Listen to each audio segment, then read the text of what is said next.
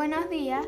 En esta oportunidad me corresponde hablar sobre los fenómenos semánticos y las variaciones situacionales de la lengua. Con relación a los fenómenos semánticos, se puede decir que entre las relaciones que se establecen entre las palabras y sus significados están la polisemia, la homonimia, la sinonimia y la antonimia. ¿Qué es la polisemia? Es cuando una palabra tiene varios significados. Se dice que es polisémica, por ejemplo, el término sierra significa, entre otras cosas, cordillera de montañas y tipo de herramienta.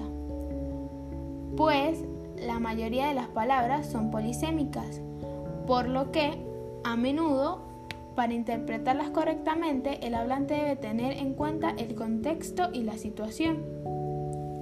Igualmente, dentro de los fenómenos semánticos tenemos la homonimia. Podemos decir que dos palabras son homónimas cuando, siendo distintas, se escriben o se pronuncian igual. Así ocurre, por ejemplo, con la J, nombre de letra, y la J, nombre de baile. O con sabia, mujer con muchos conocimientos, y sabia, jugo que proporciona alimentos a las plantas.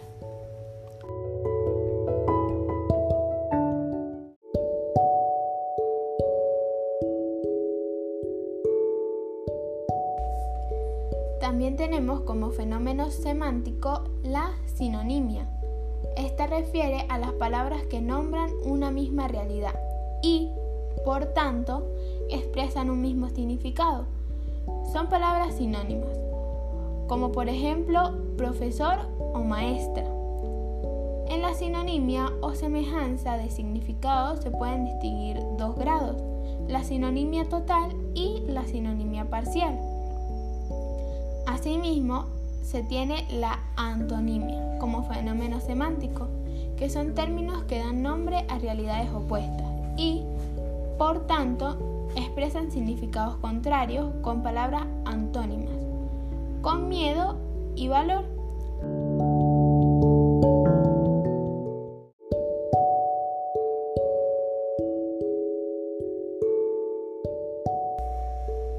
De igual forma, hondaré sobre las variaciones situacionales de la lengua, que son variedades lingüísticas en distintas formas que adquiere una misma lengua de acuerdo al lugar en que vive el hablante.